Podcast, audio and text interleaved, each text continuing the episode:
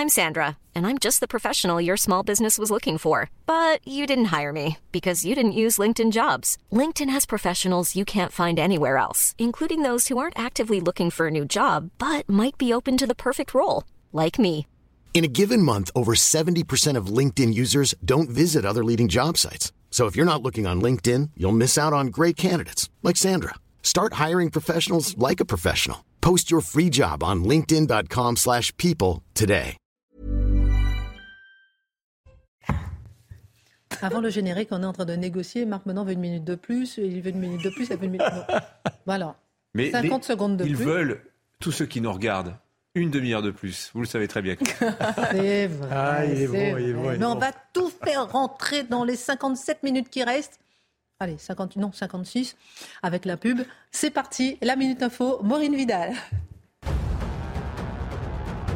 Feu vert pour l'examen de la proposition de loi du groupe Lyot visant à abroger le texte sur la réforme des retraites. Éric Coquerel, le président de la commission des finances de l'Assemblée, a revendiqué une application souple de la Constitution au nom de la défense de l'initiative parlementaire et du droit de l'opposition. De son côté, Yael Braun-Pivet a assuré qu'elle prendrait ses responsabilités pour empêcher le vote de ce texte attendu demain en commission et le 8 juin dans l'hémicycle. La CRS 8 envoie des renforts à Nantes. Entre 40 et 50 hommes vont venir compléter les effectifs de police à la demande de la maire Johanna Roland. Suite aux fusillades survenues ces derniers jours dans les quartiers de la ville, une réunion avait lieu ce matin avec le préfet de Loire-Atlantique qui précise que ces policiers seront déployés sur le centre-ville et sur l'ensemble des quartiers. La Russie accuse les pays occidentaux de l'attaque jugée irresponsable contre Moscou. La capitale russe a été visée ce matin par une attaque de drone. Le maire de la ville a précisé qu'il y avait des dégâts mineurs sur des bâtiments, mais qu'aucune victime n'était à déplorer. L'Ukraine, de son côté, dément toute implication.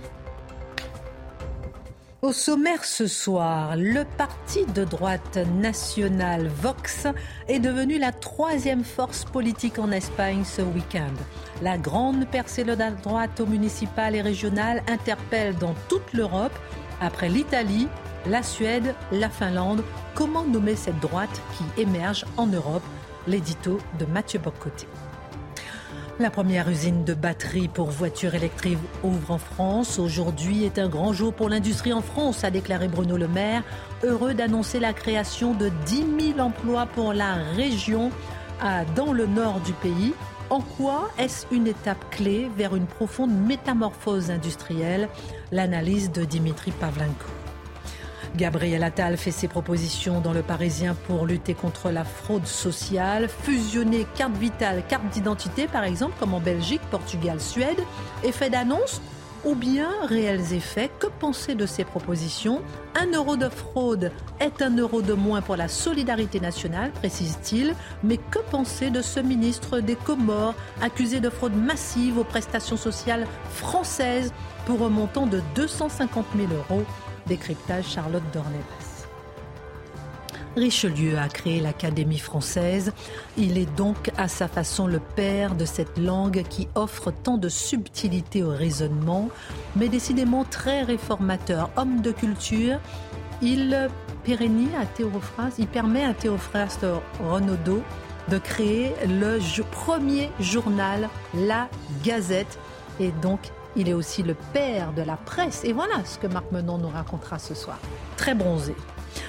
Une commémoration est passée inaperçue hier, celle du 29 mai 2005, le jour où les Français disent non à l'Europe par référendum. Quelques années plus tard, tout a pourtant basculé avec l'adoption du traité de Lisbonne qui reprenait l'essentiel de la Constitution européenne sous un autre nom. Quelle leçon a-t-on tiré de cette séquence où la volonté du peuple a été balayée L'édito de Mathieu Bocoté. Une pour prendre un peu de hauteur avec nos mousquetaires. On commente, on équipe, on analyse. 19h, c'est l'heure. C'est parti.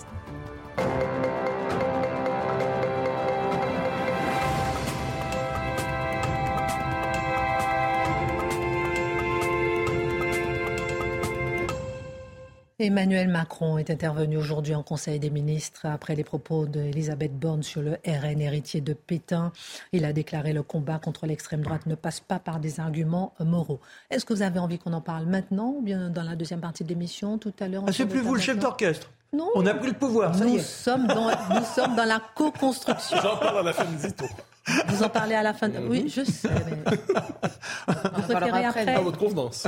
Après Ah bah Après, comme ça, Et- on réagira sur. euh, Bien. Donc on en parle. Vous êtes euh, voilà. Préparez-vous. On va en parler dans un instant. Avant tout, Mathieu Bocoté, la percée de la droite en Espagne. On voulait en parler depuis hier parce que c'est très important. Aux élections locales, n'est pas passé inaperçu en Europe, car partout, je disais en titre, Italie, Suède, Finlande. En Europe de l'Est, la droite progresse. Mais de quelle droite parle-t-on? S'agit-il d'une droite libérale classique, d'une droite conservatrice, d'une droite nationale ou d'autre chose? Et ce mouvement pourrait-il l'emporter aussi en France? Mais d'abord une question, comment expliquer cette poussée de la droite en Espagne notamment Alors, le point de départ, effectivement, l'Espagne, on pourrait parler, il y a le mouvement naturel de l'alternance démocratique. Ça, c'est inévitable. On pourrait dire qu'en démocratie, inévitablement, l'autre camp finit toujours par l'emporter. Donc, gardons cela à l'esprit. Il y a toujours une dimension non idéologique dans une élection. Mais il y a une dimension idéologique cette fois, parce que derrière les mots droite et gauche qui semblent laisser croire une permanence de la vie politique, la signification des mots droite et gauche a changé profondément. Vox, qu'est-ce que c'est? C'est ce qu'on pourrait appeler un parti, j'y reviendrai, national-conservateur. C'est un parti. Les adversaires disent extrême droite, extrême droite, bon, j'y reviendrai, mais un parti national-conservateur qui émerge d'abord, disons-le, dans un contexte espagnol.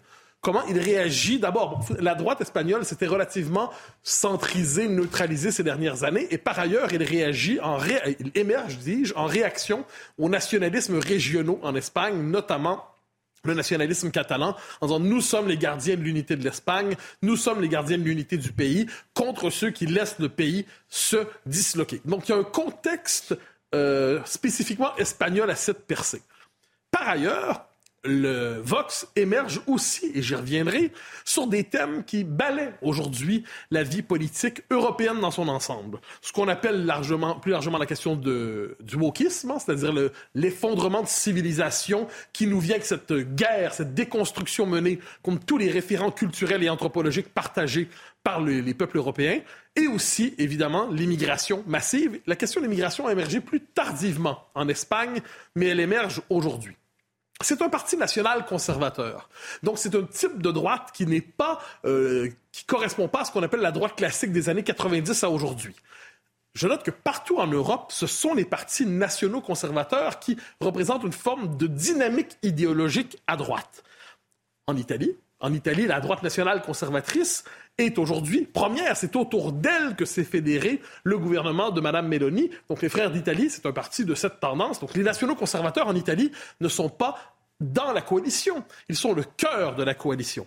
En Suède, on l'a vu avec le Parti des démocrates de Suède, qui a connu une mutation idéologique. C'est un parti groupusculaire assez radical qui s'est transformé en profondeur. Autrefois, il y avait une forme de cordon sanitaire contre lui. Aujourd'hui, il participe à sa manière euh, à la coalition gouvernementale. Participation sans, euh, en fait, soutien sans participation, mais avec une, il, appartient au cercle des partis légitimes aujourd'hui.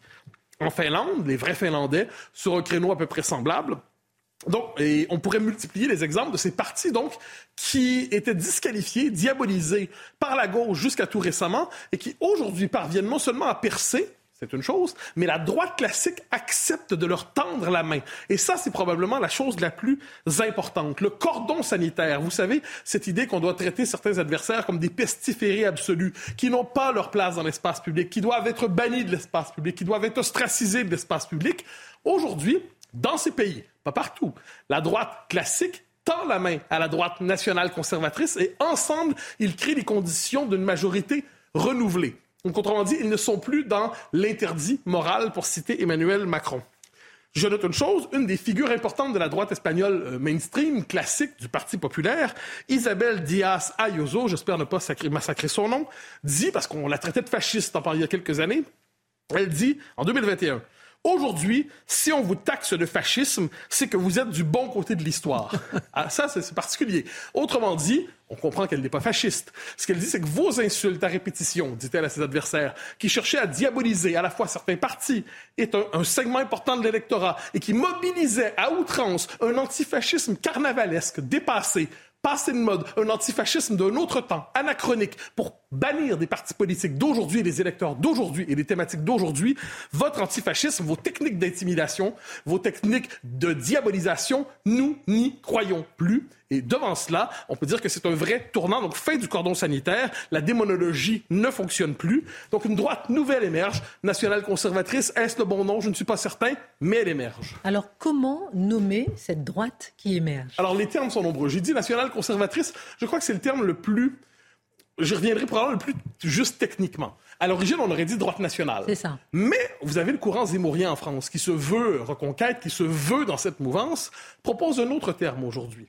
Il dit droite civilisationnelle. Alors c'est intéressant. Pourquoi droite civilisationnelle?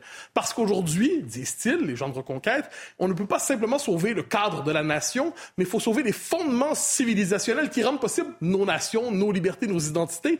Et le combat national se situe à l'échelle de la civilisation européenne. Donc ils disent euh, droite civilisationnelle, c'est comme la suite de droite nationale. C'est une proposition.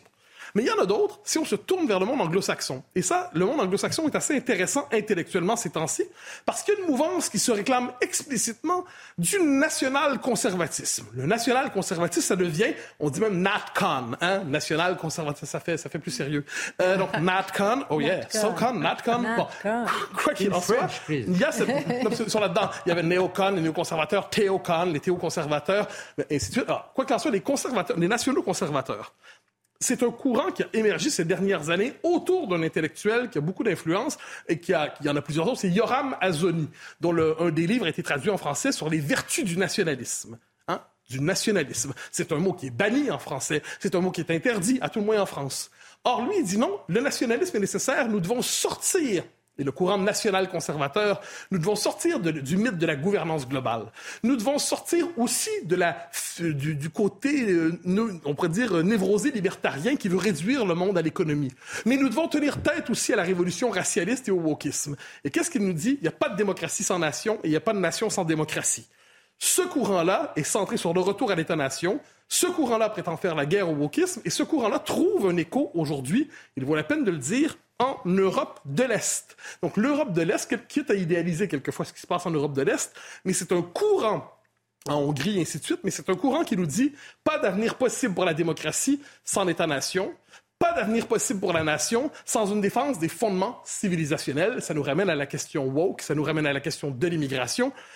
Et c'est un courant qui trouve quelques échos en France, mais pas tant que ça, comme si le point de contact entre une France qui a une forte tradition nationale conservatrice, quoi qu'on en dise, autrefois on aurait appelé ça le gaullisme, et ce mouvement national conservateur, le point de contact n'arrive pas, alors pourtant, théoriquement, il pourrait y avoir mariage ou à tout le moins rencontre. Alors justement, vous devinez donc ma dernière question, est-ce que ici en France, elle est aussi travaillée euh, par ce mouvement? Alors, il faut décomposer les, euh, ça par étapes. Est-ce qu'il y a un électorat aujourd'hui qui très majoritairement se reconnaît dans des positions, euh, euh, une volonté de limiter clairement l'immigration, de rompre avec l'immigration massive? Oui, sans le moindre doute. Est-ce qu'il y a en France une opposition massive, même à gauche, au wokisme, au délire de la déconstruction, à cette idée d'une école qui ne transmet plus, à cette idée d'une société qui abolit l'homme et la femme? Très certainement. Mais probablement que la France est de tous les pays occidentaux, de tous les européens, soyons honnêtes, le pays où la rupture est la plus marquée entre la classe politique et la population. Vous avez une majorité populaire qui ne parvient pas à prendre forme électoralement. Vous avez une majorité populaire qui ne parvient pas à prendre forme politiquement. Donc c'est comme si le système politique, plutôt que de réussir à formuler les préférences populaires et les transformer en décisions politiques, cherchait à inhiber cela, à empêcher cela. Ensuite, la mouvance nationale conservatrice et plus largement le national populisme, on pourrait penser au RN, et plus largement le camp national, en France, on le sait, il est diabolisé encore aujourd'hui sur le mode euh, ancienne école.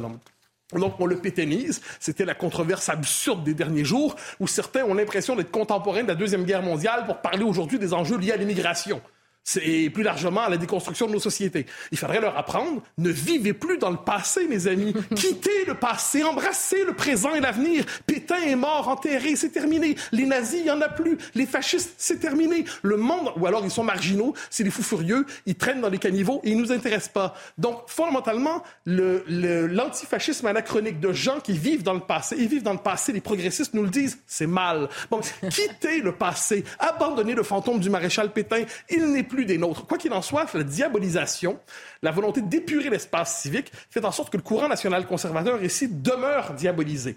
Et on peut toujours compter, le système électoral favorise pas son émergence aussi. Et on peut toujours compter, et ça c'est l'élément central, sur la droite classique pour intérioriser les interdits de la gauche. Quand vous avez la droite classique en Espagne, en Italie, en Suède, qui tend la main à la droite nationale conservatrice ou populiste, ils disent on va faire ensemble une coalition. Mais ici, la gauche continue d'intérioriser les interdits moraux de, euh, la droite, dis-je, euh, les interdits moraux de la gauche. Et ce qui fait en sorte que là, ils, ils quand ils quand ils veulent pas refaire de l'antifascisme, ils disent ah, nos positions économiques sont tellement différentes qu'on peut pas s'entendre. Donc ils survalorisent des différents économiques pour ne pas assumer un combat identitaire commun.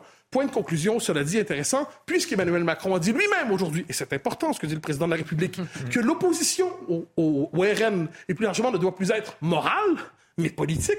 J'en conclus qu'il n'y a plus d'interdit moral à l'idée de parler, fréquenter, tendre la main d'une manière ou d'autre au RN ou à Reconquête ou ainsi de suite. Est-ce que le président de la République aujourd'hui vient de dire qu'il est légitime et moral d'intégrer dans le cercle républicain le RN, Reconquête et ainsi de suite? C'est intéressant. J'ai l'impression d'entendre cela. Je ne sais pas s'il tirera les conséquences de sa déclaration.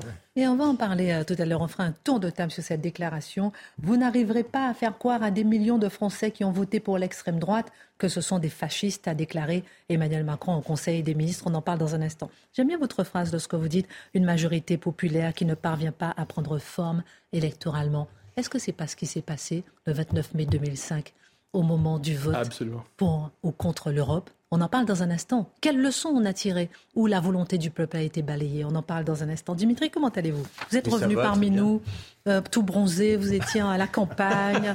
ça va en forme? Pleine forme. Et je viens bien parce que vous revenez avec un grand sujet sous le coude. Oui. La réindustrialisation est en marche.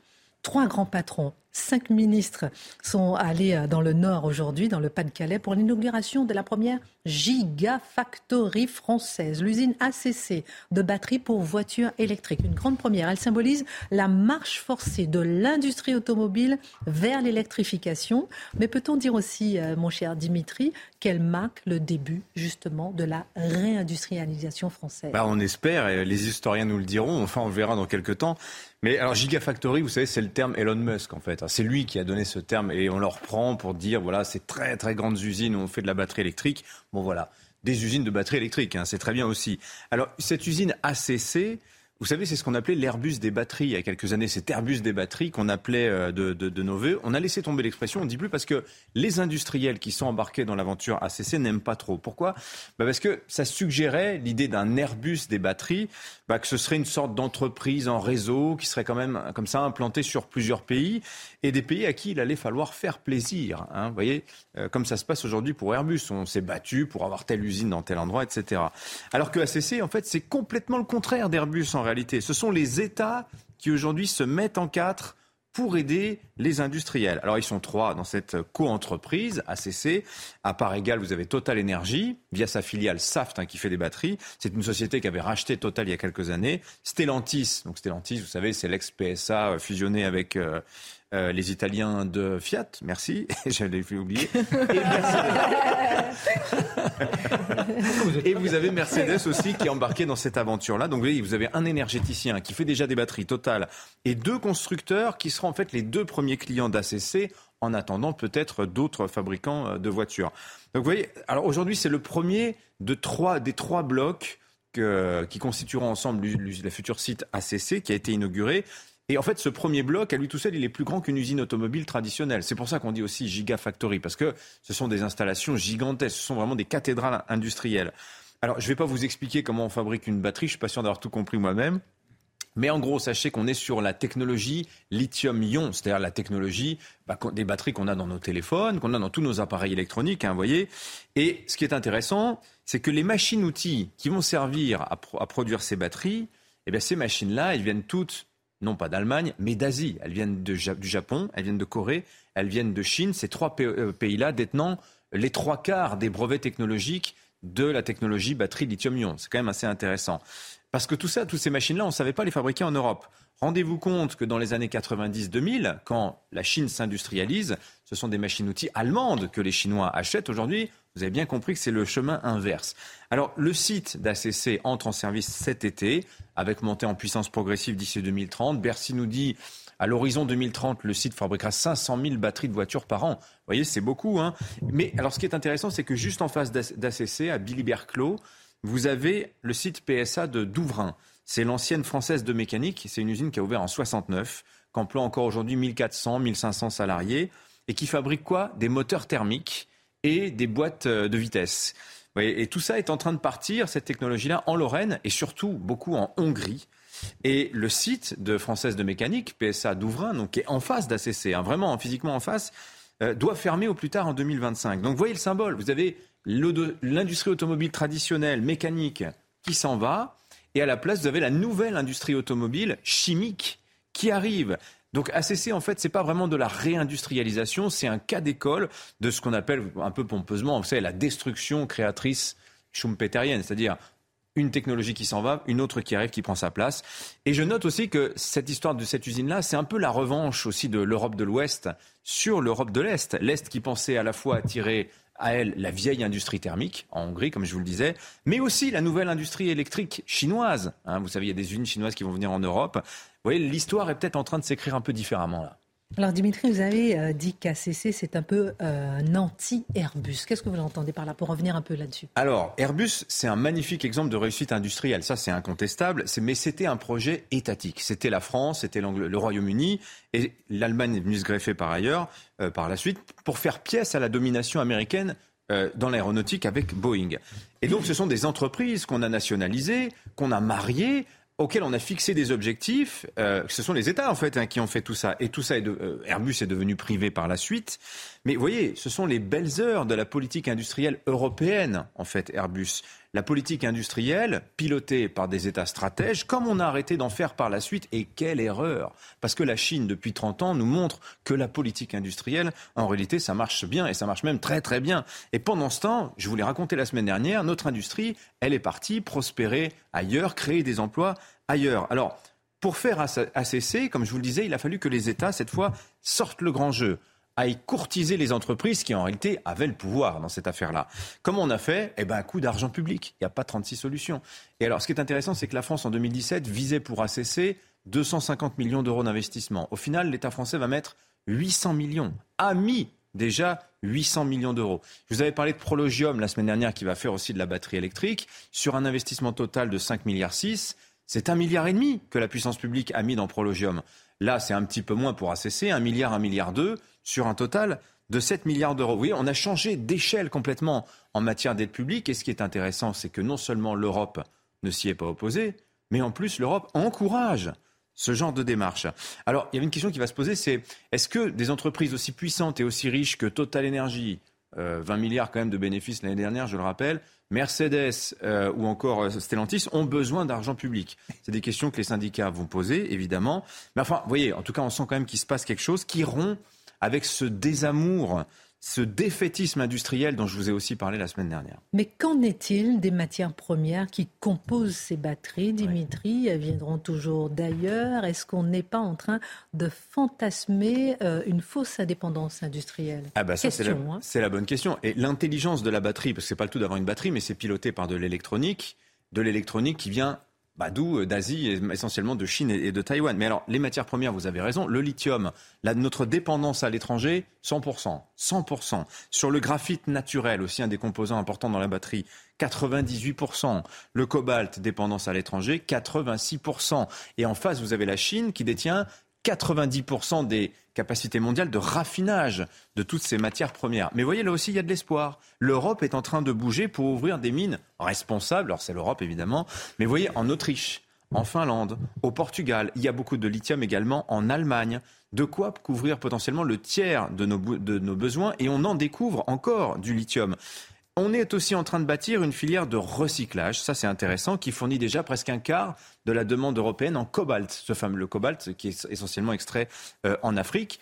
Et comme ça coûte très cher, ça coûtera très cher de faire de la batterie en Europe, plus cher qu'en Chine évidemment, bah, il faut mettre des barrières. Et bien figurez-vous qu'un règlement européen est en cours d'écriture là pour écarter du marché les batteries moins propres, comprenez les batteries chinoise. Donc vous voyez, pour une fois, l'Union européenne est en train de vraiment défendre l'Europe et ça, je pense qu'il faut s'en féliciter. Pour vous dire le changement, derrière l'usine ACC, vous avez ce qu'on appelle un PIEC. Alors pardonnez, c'est les horribles acronymes du jargon européen. PIEC, ça veut dire projet important d'intérêt européen commun. L'idée des PIEC, c'est que l'Europe, elle s'autorise à faire deux choses qu'elle s'est interdit jusque-là. Un, permettre aux États de subventionner directement. Et deux, faire des groupes de pays par affinité et pas tous les pays. On n'est pas forcé d'être toujours à 27, vous voyez, pour euh, travailler intelligemment. Donc pour les batteries, par exemple, vous avez 10 pays qui sont engagés, 17 entreprises. Pour le recyclage, c'est 12 pays et une cinquantaine d'entreprises. Donc là, en fait, pour une fois, j'ai envie de dire bravo l'Europe, parce que ça, c'est l'Europe intelligente. C'est l'Europe intelligente qui a tiré les leçons du passé, qui a vu sa filière de photovoltaïque se faire détruire par la Chine complètement. Eh bien voilà, l'UE apprêté à récidiver en imposant à son industrie automobile en fait une bascule technologique, l'électrique, sans avoir prévu l'outil industriel qui allait avec. Donc rien n'est acquis. Mais vous voyez, les projections, c'est qu'en 2017, l'Europe, c'était 0% dans la batterie. En 2025, 2025, vous voyez, c'est dans pas longtemps, hein, eh bien, la production de batteries devrait couvrir à peu près 70% de nos besoins. Et on dit 90% en 2030. Excellente analyse, Dimitri Pavlenko. On marque une pause et dans un instant, fraude sociale. Oh, on était les premiers à en parler. Donc on va en parler après la pause. À tout de suite.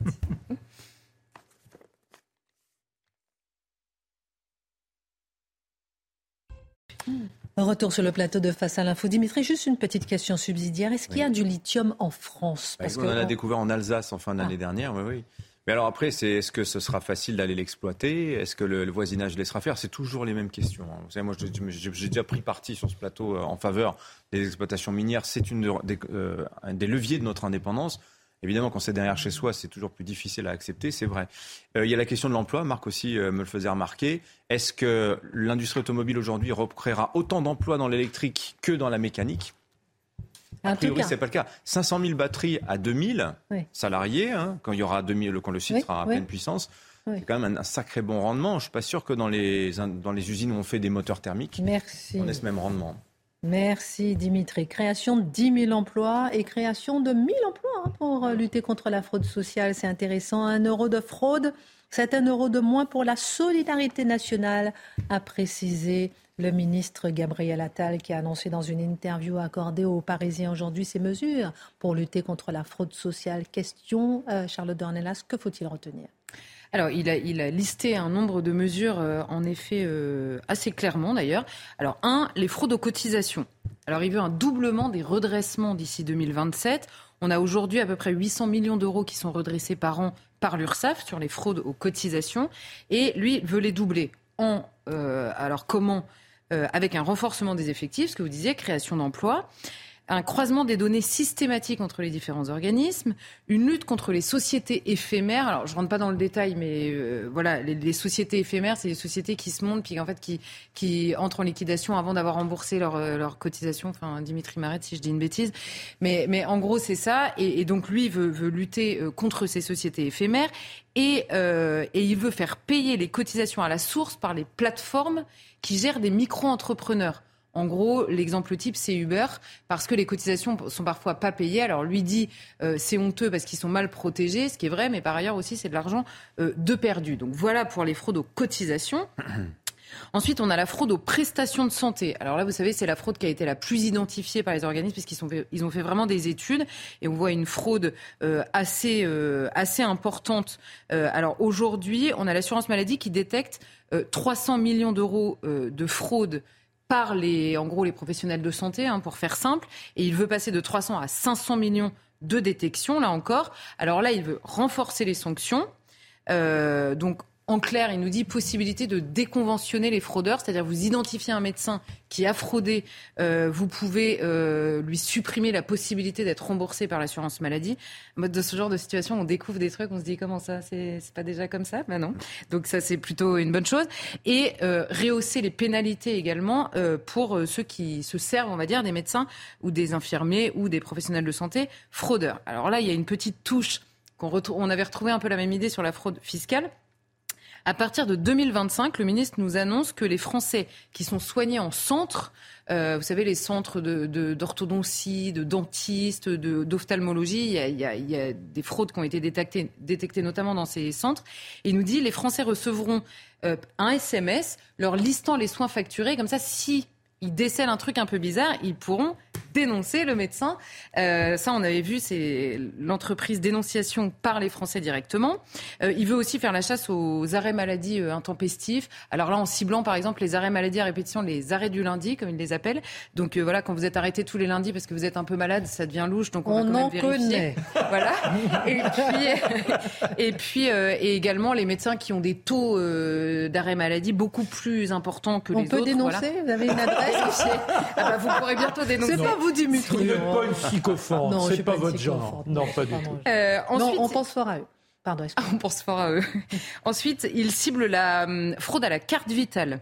Alors, il, euh, il veut ah. prioriser l'action sur les cartes vitales qui sont utilisées pour du tourisme médical illégal. Vous savez, on en avait déjà euh, parlé. Donc voilà, les gens qui arrivent en France, qui sont à l'étranger, qui arrivent en France et qui se servent de la carte vitale d'un autre, ou voire même d'une carte vitale euh, qui euh, est associée à quelqu'un qui n'existe pas sur le territoire français. Dimitri en avait beaucoup parlé. Voilà, et c'est là où il veut mettre en place, peut-être la mesure dont on a le plus parlé aujourd'hui, une fusion entre la carte vitale et la carte d'identité pour que vous puissiez être identifié par rapport à votre carte d'identité. Ensuite, il y a la fraude aux aides sociales. Alors là, euh, c'est notamment la question euh, qui se pose souvent, assez régulièrement à l'étranger. On avait vu Bruno Le Maire nous parler euh, de la question du Maghreb. Alors, bon, Gabriel Attal, ça m'a fait rire parce qu'il passe tout le truc en disant attendez, on veut stigmatiser absolument personne. Bruno Le Maire ne voulait pas stigmatiser, moi non plus, je veux pas stigmatiser. Et donc, il nous annonce quoi? Au 1er juillet, plus de versements d'allocations sociales sur des comptes bancaires étrangers hors Union européenne en fait, il ne s'agit pas de stigmatiser qui que ce soit. Il s'agit juste d'accepter une réalité. Et il se trouve que euh, euh, nous avons des versements aujourd'hui qui se font sur des comptes bancaires hors Union européenne et que donc désormais on va les bloquer parce que ce sont ils entrent dans le cadre de la lutte contre la fraude tout simplement. Bon, ensuite au 1er janvier, on aura 10% de pénalité en plus quand vous êtes identifié comme fraudeur sur les aides sociales et un renforcement. Alors on y reviendra après, mais un renforcement des conditions de résidence. Aujourd'hui, pour toucher certaines allocations, il faut résider six mois par an en France. Pour d'autres, c'est déjà neuf mois. Ils passent tout à neuf mois par an. Et dans les fraudes aux aides sociales, on a la fraude aux pensions de retraite. On en avait aussi parlé. Ah. Euh, ici. Alors là, c'est pareil. Avec Dimitri, on en avait parlé. Et là, c'est pareil. Personne ne stigmatise personne, mais la première enquête qui a été faite par les organismes en France, elle s'est faite à Alger. Alors évidemment, il le dit lui-même, il dit on a une histoire particulière avec Alger, donc on a beaucoup de retraités à Alger. Bah oui, très bien, mais donc euh, disons-le comme ça, plutôt que de s'excuser de le dire. Bon, euh, alors. Sur 1000 dossiers qui ont été étudiés, il y en a quand même 300 qui étaient non conformes. Donc ça n'est pas rien. C'est assez euh, anecdotique, on va dire, dans la, dans la masse de la fraude sociale, mais ça existe. Et lui dit, il va mettre en place des contrôles de l'ensemble des retraités de plus de 85 ans. Parce que vous savez, sur l'histoire des retraites à l'étranger, c'était notamment des retraités qui étaient quasiment, euh, enfin, dont une proportion importante était centenaire. Donc quelqu'un a fini par se dire, c'est quand même étonnant, euh, tous, mhm. ces, tous, ces, Algériens qui vivent très très vieux. Donc il y a à la fois un, un genre de pointage au consulat en Algérie et la question de, l'entrée de la reconnaissance faciale pour savoir que c'est bien la personne existe euh, vraiment. Et il précise pourquoi est-ce qu'il parle de l'Algérie, pourquoi on a commencé à Alger. Sur 500 000 retraités hors de l'Union européenne aujourd'hui euh, qui, qui ces pensions de recettes, il y en a 300 000 qui résident en Algérie. Donc évidemment, c'est par là qu'on commence, ça paraît assez logique. Et ensuite, dernier point, enfin dernier point en tout cas dans les grandes lignes, on a la fraude euh, par les étrangers irréguliers, vous savez, des personnes qui rentrent en France, qui ont un titre de séjour, et quand le titre de séjour arrive à échéance ou qu'il a été retiré, euh, notamment pour des raisons d'ordre public, nous dit le ministre, eh bien, il faut stopper le versement. Et il faut mettre en place un système qui puisse contrôler que le versement est stoppé, ce qui n'est pas le cas euh, aujourd'hui. Et il dit lui-même qu'il va saisir la CNIL, vous savez, qui, vérifie bien qu'on n'atteint pas nos libertés, notamment numériques, pour échanger des données entre le ministère de l'Intérieur et la caisse d'allocation familiale. Voilà pour les annonces de Gabriel Attal. Est-ce que ces déclarations sont à la hauteur du changement d'échelle que recommandait la Cour des comptes? Alors, la première chose qu'il faut dire, j'ai taclé un peu sur le blocage sur la, la, question de l'étranger, mais il, il, acte quand même une rupture en assumant de s'attaquer à cette fraude sociale, en ayant fait son premier volet sur la fraude fiscale et en disant, après tout, peu importe, en fait, on va, on va euh, euh, partir euh, à la recherche des fraudeurs. Et ça, il y, a, il y, a, une sorte de rupture quand même un peu idéologique dans la manière de le présenter. on sait, hein, quand on parle parle de fraude sociale, on nous dit soit c'est une chasse aux étrangers, soit c'est une chasse aux pauvres, soit c'est une chasse aux pauvres étrangers. Lui répond c'est une chasse aux fraudeurs en fait, euh, qu'ils soient étrangers euh, euh, ou pas et, pauvres ou riches sur la fraude fiscale, peu importe. Alors sur les différentes mesures, on a la fusion carte vitale, carte d'identité. Le petit bémol, c'est qu'il dit lui-même, c'est une mission d'étude qui va se mettre en place. Et le ministère de l'Intérieur a fait savoir aujourd'hui, par biais un peu euh, détourné, que lui était contre. Alors on ne sait pas très bien pourquoi. Est-ce que c'est des mm. règlements de compte politique ou est-ce qu'il y a une raison vraiment derrière? Je ne sais pas, mais c'est pas sûr qu'on voit la fusion carte vitale, carte d'identité très vite. Bon. Ensuite, euh, Gabriel Attal a annoncé aussi l'abandon de la biométrie. Vous savez, la biométrie sur les cartes vitales, on en avait beaucoup parlé ces dernières années, ça avait commencé à se mettre en place. Et lui dit, la biométrie sur les cartes vitales, c'est pas une bonne idée parce que si vous voulez aller acheter des médicaments pour euh, votre père, votre mère, votre oncle qui ne peut pas se déplacer, avec une carte biométrique, vous ne pourrez pas le faire. Alors évidemment, c'est un, un peu euh, biaisé comme raisonnement, puisqu'il ne s'agit pas de donner vos empreintes pour aller acheter des médicaments, mais simplement d'utiliser la biométrie au moment de la création de la carte vitale pour être sûr qu'une carte vitale équivaut à une personne identifiée comme résident en France. C'est tout. Euh, mais lui dit, il y a une étude, alors je ne sais pas quel cabinet a fait cette étude-là, mais qui dit qu'il faut l'abandonner. Donc on abandonne. Je note qu'il y a quand même toujours dans le rapport de la Cour des comptes 75 millions d'assurés sociaux, on en a déjà parlé, pour 67 millions d'habitants. Donc il faudrait quand même trouver un moyen euh, de gérer cette chose-là. Ensuite, la question des 9 mois par an en France. Alors là, je ne sais pas pourquoi c'est annoncé là, parce que je ne vois pas le rapport avec la fraude. Euh, c'est euh, simplement un durcissement des conditions d'accès aux aides, mais pas une gestion de la fraude. Et les fichiers croisés entre les caisses d'allocation familiale et l'intérieur, eh bien, ça existe déjà par une délibération de la CNIL qui date de 2002 en fait, on peut déjà faire des demandes ponctuelles. Alors, on pourrait automatiser ces demandes ponctuelles, mais ça existe euh, déjà. Et enfin, sur la question de la dénonciation par les citoyens français pour la fraude des professionnels de français, moi, j'ai toujours une grosse réticence sur l'appel à la dénonciation de tel ou tel. Hein. Je ne pense pas que ce soit très vertueux euh, d'appeler à le faire, d'autant que l'assurance maladie a toutes les informations. Il n'y a pas besoin d'aller demander aux Français de dénoncer un médecin qui travaille 48 heures par jour. Je pense qu'on peut deviner tout seul qu'il y a un petit problème sur une journée de 24 heures. Voilà. Euh, alors, on va parler quand même, euh, juste euh, pour terminer cette page, de, de ce ministre des Affaires étrangères des Comores, qui est à la fois ministre et qui a touché le RSA. Mmh. Expliquez-nous. Entre autres. Alors, en effet, alors là, c'est une enquête du journal de l'île de la Réunion qui a, qui a, en qui a, dit, qui a eu pour conséquence pardon, l'ouverture d'une enquête en novembre 2020 par la justice et euh, là, en l'occurrence, l'enquête a été bouclée par les, contrôleurs des organismes qui, euh, qui, auraient été fraudés et ils ont évalué eux-mêmes, ces organismes-là, un montant de fraude de 251 000 euh, euros entre 2015 et 2022. En clair, alors je vous cite très directement, c'est le, le Monde qui a eu accès au rapport de ces contrôleurs. Ces revenus et avantages n'ont jamais été déclarés à la CAF de la Réunion. Donc ces revenus et avantages, c'est les revenus du ministre et les avantages qui vont avec le fait d'être ministre aux Comores. Comores, je rappelle, hein, qui ne reconnaît pas la souveraineté de la France à Mayotte, qui nous empêche de, renvoyer euh, les ressortissants euh, comoriens. Mais qui touche l'argent français. Voilà, et, le rapport continue. Les déclarations trimestrielles ainsi que les différentes demandes de prestations mentionnent une absence d'activité ainsi que des revenus nuls. Donc là, vous voyez qu'avant de demander aux Français de dénoncer leurs voisins, je veux dire, il était ministre et il, déclarait une absence d'activité et des revenus nuls Évidemment qu'on aurait pu s'en rendre compte plus tôt. Je note par ailleurs que les demandes de recouvrement sont sans succès auprès des organismes en question. Et le couple, parce que sa femme est poursuivie aussi, a refusé de fournir les justificatifs nécessaires. Mais ce ministre, en l'occurrence, était reçu en grande pompe au Quai d'Orsay le 9 mai dernier. Le 9 mai dernier. Alors peut-être que cette histoire de fraude a servi dans les négociations, parce que vous savez que les Comores ont réouvert leurs ports. Mais ce serait bien quand même que la France ait une, estime d'elle-même un peu plus haute que ça, en fait. Oui, que si on en est à négocier sur la fraude fiscale d'un ministre aux Comores qui nous crache à la figure toute la journée, ça va pas durer très longtemps. Merci euh, beaucoup pour votre regard, Charles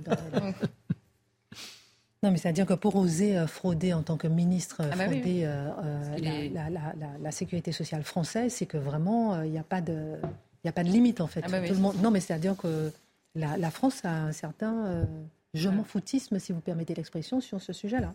Ça nous montre qu'il n'y a pas que les pauvres hein, qui fraudent. Oui, c'est ça. C'est ça. Bon, en tout cas, Gabriel Attal, il, tient, il, s'y attaque. À suivre. Richelieu a créé l'Académie française, Marc Menant. On le sait, on en a déjà parlé. Il est donc à sa façon le père de cette langue qui offre tendre subtilité au raisonnement pas à tout le monde. Hein.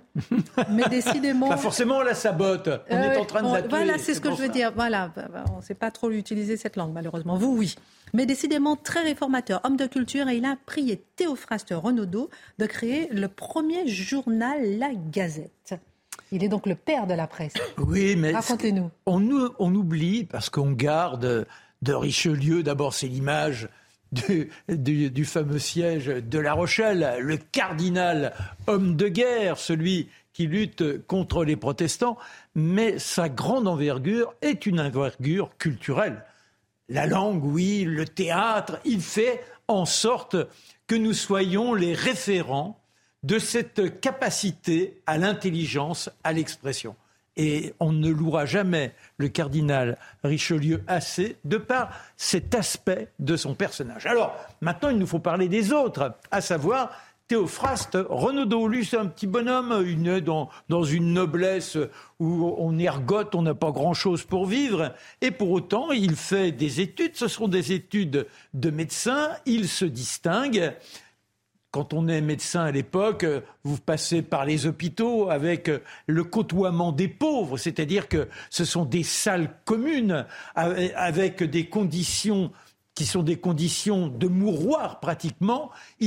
Fait en sorte de, répertorier les conditions de vie de ces démunis de la société. Après, il passe par Montpellier. Montpellier, c'est le grand centre de la médecine qui convoque tous ceux qui ambitionnent de guérir en Europe. Bref, notre Théophraste Renaudot finit par envoyer, quand il est un peu plus âgé, un traité sur la condition des pauvres. Bah, je vous l'ai dit, il l'a tellement remarqué. Et il l'envoie à qui?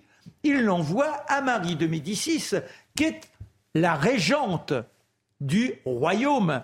Louis XIV est parti. Euh, Louis XIV.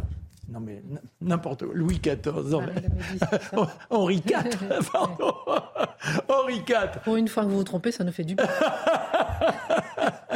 Et toujours est-il que elle remarque ce traité et dans l'entourage de Richelieu, un autre personnage est apparu qui est le père Joseph. Ah, le père Joseph, lui aussi, il a brillé en menant la guerre dans toute sa jeunesse, fier officier, et puis un jour, il a décidé de quitter ce monde du quotidien avec les jalousies pour entrer chez les capucins.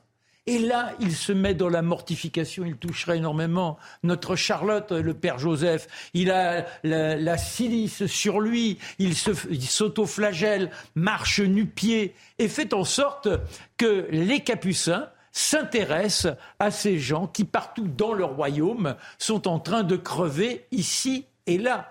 Et il finira par rencontrer Théophraste Renaudot. Ensemble, ils se donnent pour but d'aboutir à ce résultat d'une amélioration de ces pauvres gueux qui traînent ici et là.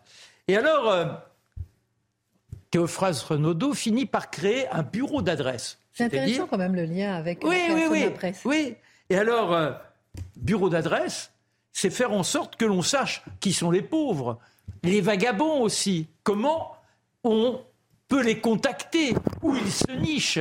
Et là, ça devient une sorte de journal. Et deux ans plus tard, ce journal va se transformer en gazette. Pourquoi? Eh bien parce que ça permettra d'avoir des offres d'emploi et des demandes d'emploi. Et ça sera le but de cette gazette. Pourquoi ça s'appelle la gazette? Parce que à Venise, la monnaie, c'est le prix de 3 sous en France. Donc on appelle ça la Gazette, le prix du journal, tel qu'il accourt à Venise, non pas en tant que journal, mais en tant que valeur d'argent. Et de cette manière, il y aura la possibilité aux uns et aux autres d'intégrer la vie sociale. Mais il va plus loin que ça, Théophraste Renaudot. Il y aura de la publicité. Et Richelieu, qui a vu qu'il y avait là un potentiel pour faire passer la politique qu'il mène avec Louis XVI, avec Louis XIII, décidément ce soir, avec Louis XIII, eh bien, il fait rédiger des papiers pour expliquer, entre autres par exemple, l'alliance avec les protestants d'Allemagne. Comment ça? On lutte contre les protestants et puis là, on essaie d'avoir des conventions avec eux quand c'est à l'étranger? Eh bien oui, grâce donc à Théophraste Renaudot, le pouvoir a enfin un organe pour essayer de convaincre ceux qui n'admettent pas ou comprennent mal la politique menée par leur royaume. Le journal est un véritable succès. Il se tire à 800 exemplaires.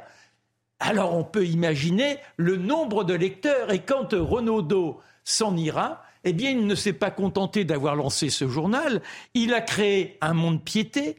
Il a créé également un dispensaire où l'on accueille à la fois donc un hôpital un peu plus moderne, où l'on accueille les riches qui doivent payer et les pauvres qui eux ne payent pas. Et le journal, eh bien, continuera à lui survivre grâce à son fils et il existera jusqu'en 1914. C'est incroyable. Et c'est comme ça que la presse n'a cessé de fructifier, en particulier à partir de la Révolution, avec toutes les feuilles de chou, et la grande période de la presse dans les années 70, où là, eh bien, tout à chacun essaie de faire valoir ses idées. Souvent, les journaux sont éphémères. N'oublions pas que Victor Hugo fit partie de ses créateurs. Voilà comment le bouillonnement de la liberté est né en France. Théophraste Renaudot, il se retourne dans sa tombe quand il voit les réseaux sociaux, les infos aujourd'hui, l'information, la presse. Merci euh, Marc Menon. On parle dans un instant de ce jour où la volonté du peuple a été balayée, en tout cas où le peuple a exprimé sa volonté, déjà le 29 mai 2005. Et on va voir comment elle a été balayée ensuite, cette volonté. D'abord, un tour de table. Je vais commencer par vous, Dimitri, euh, pour réagir à cette phrase d'Emmanuel Macron qui est euh, s'est exprimé aujourd'hui en Conseil des ministres à propos d'Elisabeth Borne sans la nommer, sur euh, ses propos à propos du Rassemblement national héritier de Pétain. Emmanuel, euh, Emmanuel Macron déclare Le combat contre l'extrême droite ne passe plus par des arguments moraux. Qu'est-ce qu'on entend par là? Il faut décrédibiliser le RN par le fond et les incohérences par le concret, plutôt que par des postures morales ou des mots des années 90 qui ne fonctionnent plus. Bah, écoutez, moi je suis ravi d'entendre le président de la République dire cela. Mais après, c'est quand même très drôle parce que vous prenez par exemple la lutte contre la fraude sociale mise en place par Gabriel Attal. C'est exactement ce que, dit, Emmanuel Macron. Le Rassemblement national fait campagne, prospère sur le thème de la fraude sociale depuis des années. Eh bien, dont acte, on va lutter contre. Avec des arguments, des méthodes qui sont celles que préconise le Rassemblement national depuis des années. Hein, donc ça, ça c'est quand même déjà intéressant. La seconde chose que je me dis, c'est en fait, ce qui est intéressant, c'est la phrase d'Elisabeth Borne. Pourquoi a-t-elle pris la peine de dire cela, d'enfoncer cette porte ouverte, de parler comme Marine Tondelier, en fait, hein, qui disait exactement la même chose euh, dix, jours avant? Bah, écoutez, là, je pense qu'en fait, c'est une question qui concerne la Macronie. C'est-à-dire qu'en fait, Elisabeth Borne pense se rendre indispensable en disant au président de la République voyez, si vous me dégagez, c'est toute l'aile gauche qui va partir avec moi et vous serez en fait euh, un simple président de droite. Donc c'est très intéressant en fait. C'est quelque part Elisabeth Borne, elle, oblige Emmanuel Macron à se droitiser quand même dans cette histoire. Mathieu ensuite Charlotte. Moi, je, crois, cela dit, la déclaration d'Emmanuel Macron, dis-je, est importante. Pourquoi? Parce que si, je le disais en demi-mot tantôt, si l'enjeu n'est plus moral, alors il n'y a plus de raison d'avoir le début d'un quart de huitième de cordon sanitaire. Il peut y avoir de bonnes ou de mauvaises raisons d'appuyer le RN, mais ce n'est plus un parti qu'il faut expulser du cercle de la respectabilité républicaine. Et ça, pour moi, quand Emmanuel Macron dit ça, je ne suis pas s'il est conscient des conséquences de son propos, mais il vient de dire... Vous n'allez pas un peu loin dans l'interprétation de ce qu'il a bah, dit Alors, s'il nous dit, un, ce pas des fascistes, deux, ce ne sont plus des arguments moraux, mais des arguments politiques... Alors, Oui, allez-y. Non, parce que ce qu'il dit, par exemple, on va voir, il a dit aussi, vous n'arriverez pas à faire mm. croire à des millions de Français qui ont voté pour l'extrême droite que ce sont des fascistes. Oui, alors, premier élément, donc il dit, la fascisation ne fonctionne pas. Il ajoute la question des arguments moraux. Or, en politique, il y a deux types d'arguments. Il y a le type d'argument pragmatique, c'est-à-dire mm-hmm. votre programme est mauvais, je ne vote pas pour vous, je suis pas d'accord avec vous. Mm-hmm. Ça, c'est tout à fait possible pour tous les partis. Et il y a votre programme est fondamentalement illégitime, moralement, vous êtes extérieur au cercle de la démocratie. Si on passe des arguments moraux aux arguments pragmatiques et politiques par rapport au RN, on vient d'un coup de l'intégrer dans le cercle de la respectabilité républicaine. Encore une fois, je ne suis pas certain qu'Emmanuel Macron soit conscient des conséquences de son propos, mais si on l'analyse, si euh, c'est un homme intelligent, donc je crois qu'il comprend ce qu'il dit, c'est le sens de son intervention. moi, ce qui, ce qui m'a le plus intéressé, c'est le choix des mots d'Emmanuel Macron. Vous n'arriverez pas à faire croire Bon bah c'est en fait c'est le c'est le nouveau euh, théâtre antifasciste de Lionel Jospin. C'est une confession en fait. C'est-à-dire que c'est c'est ça, faire croire, le choix de dire vous n'arriverez pas à faire croire, en disant en plus ce ne sont plus les arguments qui fonctionnent, donc c'est vous n'arriverez plus à faire croire euh, qu'on entend évidemment dans toute la foulée de sa phrase précédente. Donc on comprend que c'est beaucoup plus, même euh, la distinction entre arguments moraux et politiques, euh, même dans cette distinction, il y en a une autre qui se rajoute, c'est entre les arguments réellement moraux et de la pure stratégie politique, ce qu'était évidemment l'antifascisme pendant des années. Le problème c'est qu'Emmanuel Macron en a lui-même usé. Euh, au second tour contre, quand il était contre Marine Le Pen. Donc il y a un peu le côté on souffle le chaud et le froid euh, pour des raisons là aussi stratégiques. Alors peut-être qu'il a changé d'avis, on verra s'il y a une continuité dans les déclarations d'Emmanuel Macron. Et alors là, il faudra en effet tirer les conséquences avec l'aide de Mathieu. Euh, qu'est-ce que vous en pensez? Pardonnez-moi, je reviens aussi sur la première chronique de Mathieu Bocoté, en reprenant par exemple euh, cette femme présidente de la communauté de Madrid qui a percé justement la droite nationale conservatrice et qui disait aujourd'hui, si on vous taxe de fascisme, c'est que vous êtes du bon côté de l'histoire. Est-ce que Emmanuel Macron, justement, ne reconnaît pas ça aussi? Oui, il reconnaît ça, mais moi, je pense qu'il y a un autre dessous des cartes. Il affirme aujourd'hui très clairement je vais me débarrasser d'Elisabeth Borne.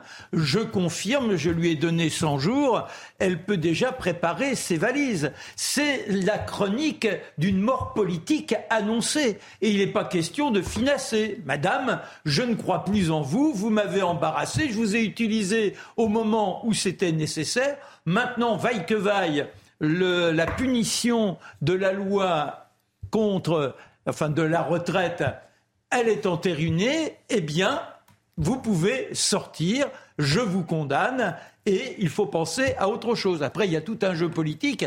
Est-ce qu'il pense à ce jeu politique en se disant qu'en intégrant, en assimilant cette droite qui était rejetée jusque-là au jeu politique normal, est-ce qu'il voudrait avoir un glissement pour pallier les défections qui pourraient se faire venant d'une certaine gauche qui avait adhéré à lui avec euh, Elisabeth Borne C'est peut-être la question à se poser. En tout cas, vous avez eu quatre regards euh, intéressants sur la question. On commémorait les 18 ans hier du référendum de 2005 sur la Constitution européenne. C'est passé assez inaperçu. Les Français avaient majoritairement et massivement rejeté ce référendum.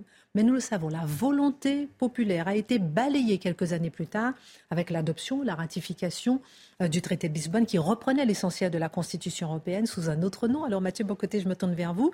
De quelle manière cette séquence politique a-t-elle marqué l'histoire récente de la France? Je souligne encore la volonté du peuple balayé. Ah, je crois que c'est le point, pas le point de départ, mais un point très important dans l'histoire récente du décrochage démocratique en France. Alors, euh, revenons 13 ans avant, 1992, Maastricht. Alors, dans le grand récit officiel de la construction européenne, Maastricht est un grand moment. la France fait le choix de l'Europe. Or, quand on regarde les résultats, on est sur du 51-49 et dans un climat, un environnement politique et médiatique où essentiellement, soit on est pour Maastricht, soit on est à peu près quelque chose comme un nazi.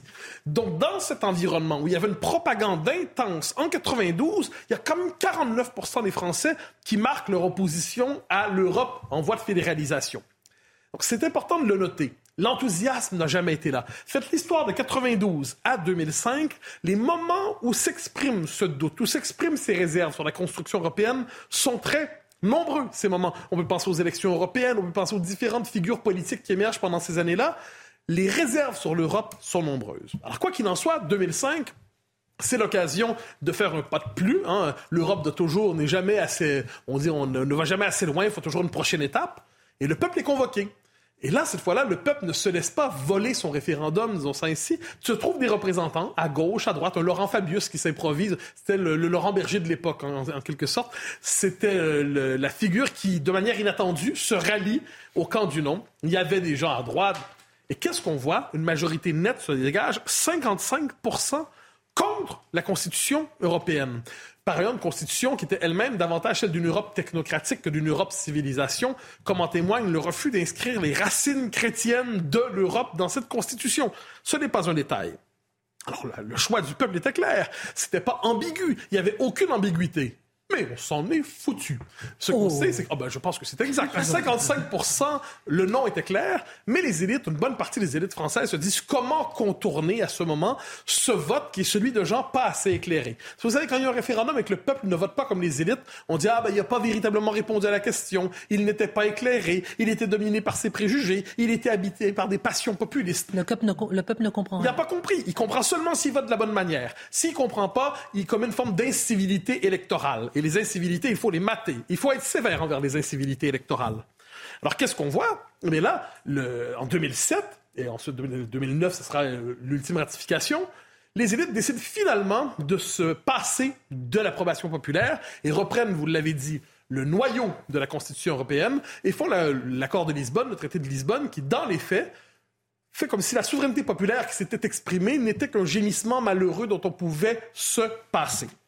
Alors là, il y a une séquence politique qui se dégage. D'un côté, on comprend que pour les élites à ce moment-là, et je pense que le mot élite compte. Quelquefois, on abuse de ce terme, mais là, il est approprié. Pour l'ensemble des élites, l'Europe n'est pas un choix politique, c'est une religion. C'est l'horizon indépassable de notre temps. C'est la quête vers la, euh, forme, c'est le graal de notre temps. Il faut toujours aller plus loin dans sa quête. Et quelles que soient les résistances populaires, il faut aller plus loin. Deuxièmement, les peuples ne sont pas d'accord. Donc ça passe de l'euroscepticisme à l'euro-lassitude à l'euro-colère. On comprend que le peuple n'est pas d'accord, mais il a compris, le peuple, que peu importe le résultat de son vote, on va s'en contreficher. Résultat, décrochage démocratique. Mais là, qu'est-ce qu'on voit aujourd'hui, 18 ans plus tard, bel anniversaire, 18 ans, c'est la, la, majorité, la maturité. Eh bien, plusieurs se demandent, eh finalement, est-ce qu'on ne devrait pas, dans le cadre de l'Europe, renouer avec le primat du droit national sur le droit européen? Autrement dit, est-ce que dans l'Europe, on ne peut pas rejouer les cartes pour redonner son primat à la nation? Et pourtant, aujourd'hui, euh, ne semble plus inimaginable, rien ne semble plus inimaginable qu'un Frexit. Ah, mais Frexit, c'est le mot utilisé aujourd'hui pour faire peur. Hein. Utilisé. Vous, vous plaidez pour le primat du droit national sur le droit européen, et là on dit Frexit, Frexit, Frexit. Ah, c'est comme une version spécialisée du mot extrême droite ou complotiste. Or, ce qui est intéressant là-dedans, c'est de voir que la les européistes nous disent, vous êtes soit d'accord avec notre conception de l'Europe, toujours plus fédérale, toujours plus centralisée à Bruxelles, ou alors vous êtes contre l'Europe. Et là, c'est le modèle von der Leyen. Il y a un moment von der Leyen dans l'histoire de la Commission européenne. Cette dame incarne véritablement un tournant autoritaire de la Commission européenne qui se donne le droit de mater les peuples rebelles. Mais les peuples aujourd'hui, des partis politiques, les LR, tout récemment, on l'a vu sur la question de l'immigration. D'un instant, vote alternative, Europe toujours plus, plus sur le Europe von der Leyenesque ou euh, Frexit, on n'est pas d'accord. On plaide pour le primat du national, le primat du droit national. Alors, qu'est-ce qu'on Et on le voit dans plusieurs pays. Donc, qu'est-ce qui se dégage comme scénario possible? Une alliance éventuelle, on le verra aux européennes de l'an prochain, de plusieurs États, de plusieurs pays, de plusieurs nations qui disent primat du droit national dans les circonstances, sur le modèle danois, sur d'autres modèles possibles. Mais ce que l'on sait aujourd'hui, on l'a vu euh, à la présidentielle, si vous marquez des réserves fortes sur l'Europe, vous êtes inévitablement d'extrême droite. Comme quoi, on y revient toujours, mais nous savons désormais que ce n'est plus un argument moral, ouste l'extrême droite. Merci euh, beaucoup Mathieu Bocoté, Dimitri, Charlotte, Marc. Dans un instant, l'info avec Augustin Donadieu avant euh, Pascal Pro pour l'heure des Pro 2. Et nous à demain, 19h. Après la mort d'Ivan Colonna, la commission d'enquête parlementaire a pointé une série de défaillances, d'inactions et d'erreurs des autorités dans son rapport. Elle suggère d'améliorer la coordination entre les différents services de renseignement et de rendre obligatoire l'évaluation d'un détenu classé terroriste islamiste avant son intégration en détention. Pour rappel, Ivan Colonna a été violemment agressé en mars 2022 par un homme radicalisé. Mohamed Awas, condamné à un an de prison ferme sans mandat de dépôt et écarté du 15 de France. Le joueur de rugby était jugé aujourd'hui pour violence conjugale. Il a reconnu devant le tribunal avoir levé la main sur sa femme à la sortie d'un centre commercial.